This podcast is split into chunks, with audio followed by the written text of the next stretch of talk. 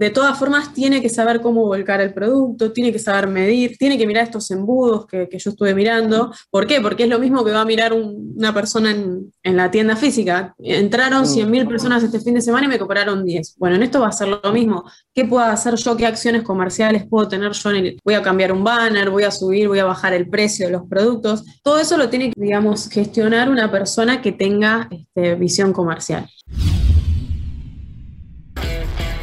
Bienvenidos a E-Commerce Top Voices, el podcast de entrevistas a las mentes más estratégicas del marketing digital y negocios en Internet. Has llegado al lugar correcto para encontrar toneladas de inspiración y consejos para hacer crecer tu negocio e-commerce. Abre tu mente, cuestiónalo todo y súbete a la ola digital.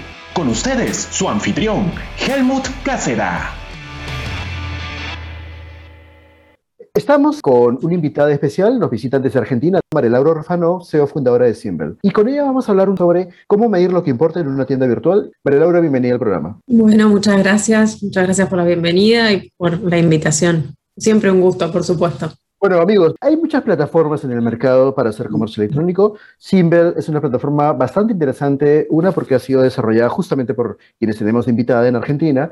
Es una plataforma e-commerce B2B, B2C con más de 10 años en el mercado argentino y hoy tiene pues, presencia en Perú, Bolivia y en expansión. La información es el activo más importante de las empresas para retener clientes sobre todo, ¿no? Sin embargo, no muchos saben qué medir justamente porque las plataformas no le permiten o no le brindan las herramientas para que esas empresas o estas personas pues puedan realmente hacer una trazabilidad de la información, ¿no? Y justamente es aquí donde Timbel hace la diferencia porque una de sus fortalezas es justamente la información. Así que María Laura, con esa intro, cuéntanos por favor, ¿cómo es que Timbel ayuda a las empresas a gestionar la información cuando hacen compras online? Bien, bueno, una de las cosas que, dijiste muy perfectamente es el tema de nosotros detectamos durante muchos años, en todas nuestras tiendas veíamos eh, cómo pasaba información todo el tiempo que las empresas o los encargados de, sus e de los e-commerce no llegaban a interpretar o necesitaban de analistas externos o de herramientas externas que pudieran ayudarlos a interpretar todo este caudal de información que,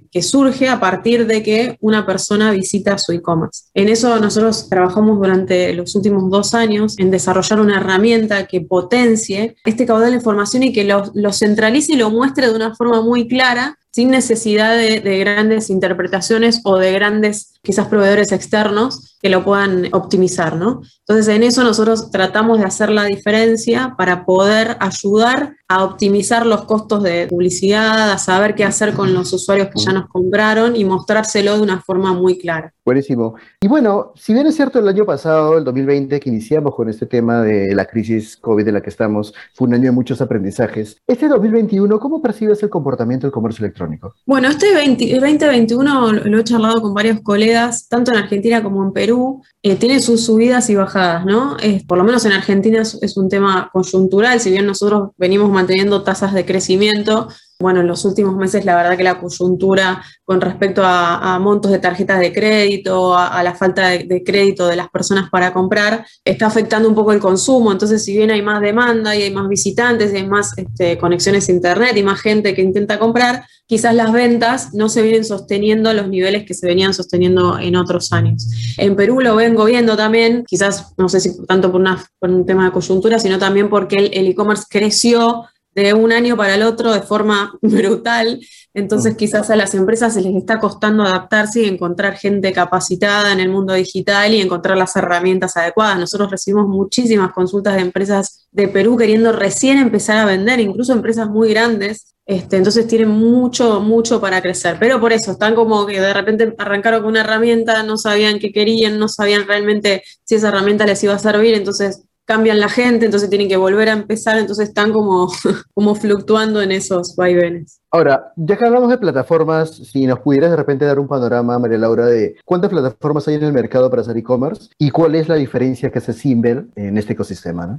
Bueno, a nivel Latinoamérica, desde hace muchos años se vienen usando soluciones como Magento de, Estados Unidos, Vitex de Brasil, después hay PrestaShop, este, WooCommerce, que son herramientas gratuitas. Todo va de la mano de la, de la inversión que puede hacer la empresa y a nivel escalabilidad, cuánta transacción y cuántas cosas va a necesitar después, ¿no? Conectarse con su RP para facturar, para gestionar los stocks, va a sumar herramientas de CRM, de, chat.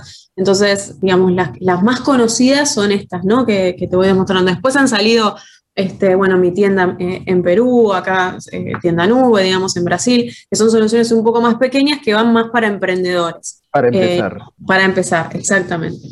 nosotros estamos en un segmento ya intermedio, nosotros trabajamos con empresas, si bien ahora en esta coyuntura, hasta el año pasado trabajamos solo con empresas de un tamaño medio que ya venían vendiendo por internet porque nuestra solución es muy grande. Mm. El año pasado decidimos también empezar a ofrecerlo para emprendedores porque nos dimos cuenta de que quizás había una falta de, herramientas más latinoamericanas, ¿no? De, conocer el mercado, conocer la coyuntura. Y bueno, entonces eh, salimos a competir en ese segmento. Pero en, líneas generales son cinco o seis herramientas que están circulando hace muchos años, algunas con versiones que ya dejaron de, en caso Magento, por ahí que son grandes costos de implementación para, actualizarse, entonces vienen nuevas de afuera quizás a, reemplazarlos, mm. eh, pero en líneas generales hay cinco o seis que son las que más se usan en todo el mundo. Shopify, bueno, Shopify también en Perú creció bastante. Y en este contexto, ¿cuál es la diferencia de Simbel con respecto a las demás? Nosotros, por lo menos en Argentina, nos diferenció fue el estar en el mercado local y conocer la coyuntura local en un país inflacionario. Imagínate mm. todo el tiempo estando atrás de ver cómo mejoramos el muestreo de precios y mostrar las cuotas. Acá se usa mucho el tema de las cuotas sin interés. Entonces, ver trabajar con las tarjetas de crédito y, atrás del, del comercio de retail o de los comercios minoristas todo el tiempo tratando de captar al cliente, entonces trabajamos mucho la oferta y después a partir de ahí fuimos mejorando toda nuestra experiencia de compra, tratamos de acortar los pasos de compra cada vez menor. Todo esto hablando más de la información, ¿no? De viendo qué pasaba con todos nuestros compradores en Latinoamérica. Después cuando fuimos a Perú nos pasó lo mismo, el Perú venía también siguiendo los pasos de Argentina, así que ahí también fue cuando después evolucionamos a esta versión que nosotros tenemos ahora con todo lo que es el dashboard de analítica digital para seguir ayudando. Vimos que las otras plataformas quizás en este tipo de, análisis de información se, apoyaban mucho en, Google Analytics o... Y ahí permíteme interrumpirte porque es cierto, si bien es cierto existe Google Analytics es gratuito, pero te da tanta información que para los que no son expertos o están acostumbrados a,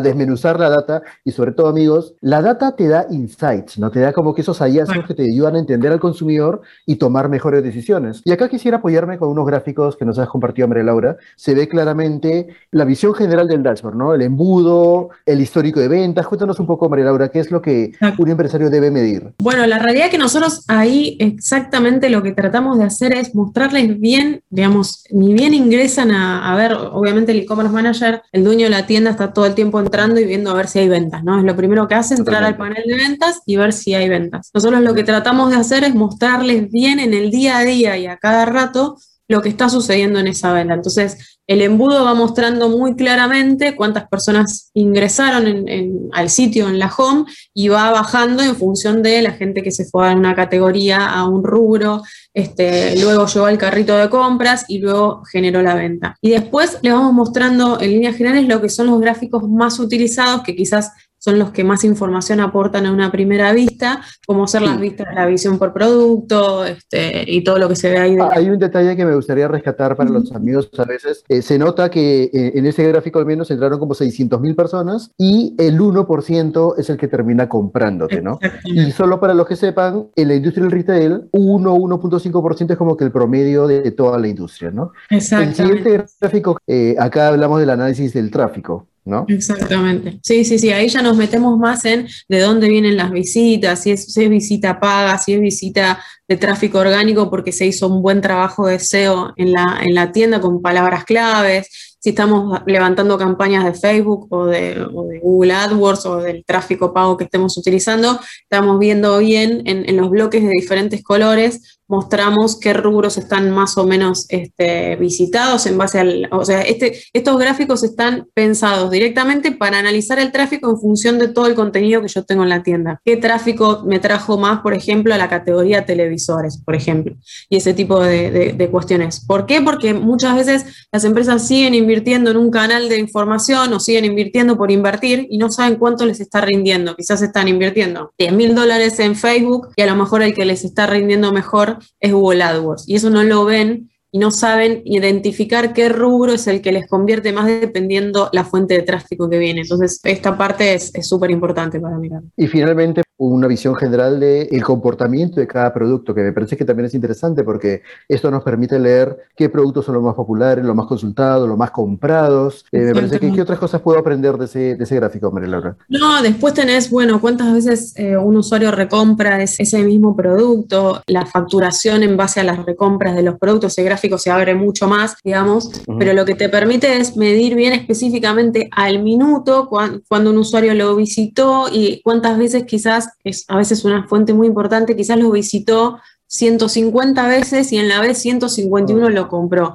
¿Qué hice de diferente yo en la vez 151? Por ejemplo, disparé un banner. Entonces, ¿qué hice yo en esa vez siguiente que hice que el consumidor lo impacte y me termine comprando? ¿no? Entonces, para nosotros era muy importante mostrar esto claramente para que los usuarios sepan que no suben un banner por subir, que si no tiene que seguir una lógica y, con esto lo pueden analizar perfectamente. ¿Cuáles son los requisitos para tener una tienda virtual y reactivar su negocio? Cuéntanos, María Laura. Bien, bueno, por lo menos inicialmente una persona que tenga ganas de vender por internet, que tenga conocimientos comerciales, ¿no? Para poder volcar todo el conocimiento que se tiene del producto que se quiere vender, elegir una solución, depende de posibilidad de invertir que tengan, te pueden soluciones gratuitas y la realidad es que es publicar los productos, subir buenas fotos y luego después empezar a, armar un equipo o a, juntarse con profesionales que los puedan ayudar a, publicar, a publicitar los productos, a ver de qué canal o qué inversión necesito poner y por sobre todo saber cómo atenderlo, ¿no? ¿Qué pasa cuando la venta me llega? ¿Qué tengo que hacer? ¿Cómo lo tengo que despachar? Entonces me tengo que formar un poco más en el proceso detrás de la tienda para poder entregar ese producto luego y cobrarlo, ¿no? Por supuesto. Y ahora, hablando de este punto en particular, para las personas que ya montaron su e-commerce, pero obviamente no nos vamos a volver expertos de la noche a la mañana,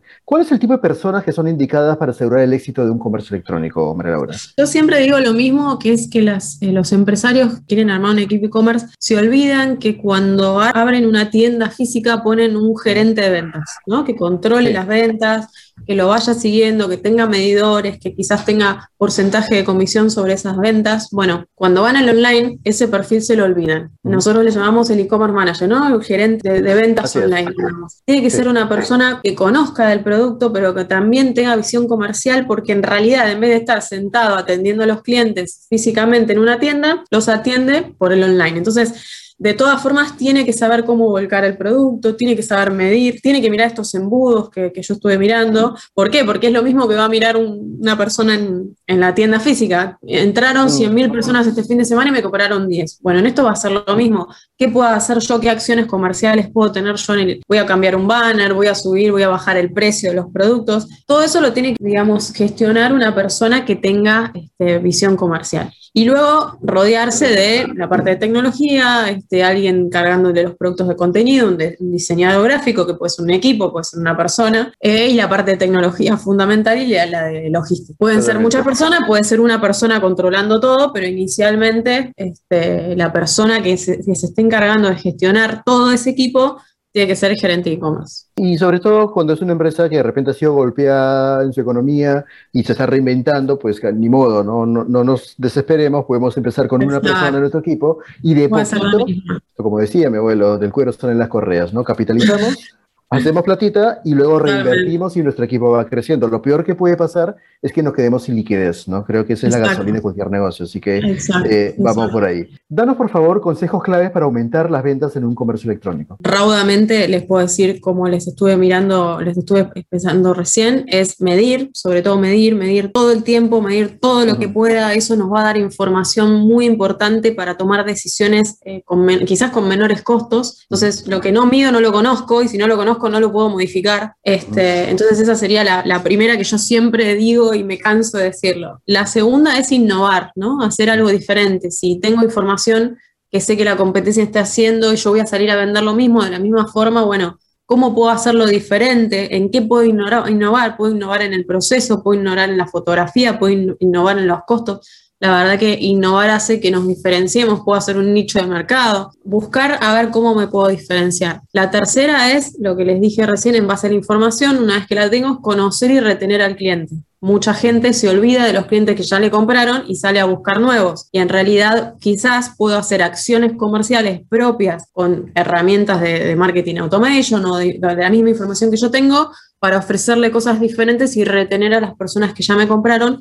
porque el costo de adquisición de adquirir uno nuevo es bastante más alto que de retener. Y por último, es optimizar bien los procesos de mi tienda, ¿no? O sea, yo sé que tengo que tener una buena atención al cliente, que tengo que cumplir con los plazos de entrega, que tengo que cumplir con lo prometo, que tengo que cobrar lo que prometí, porque eso hace que la gente quiera volver. Y si vuelve va a ser otra venta garantizada. Si yo no sé, si yo no pongo bien quién soy, no pongo bien cómo lo atiendo y hago y digo cosas que después no las puedo cumplir, eso va a contra la tienda y seguramente la gente no quiera volver. Totalmente. Buenísimo, Laura, muchísimas gracias. Un gusto, un abrazo a todos.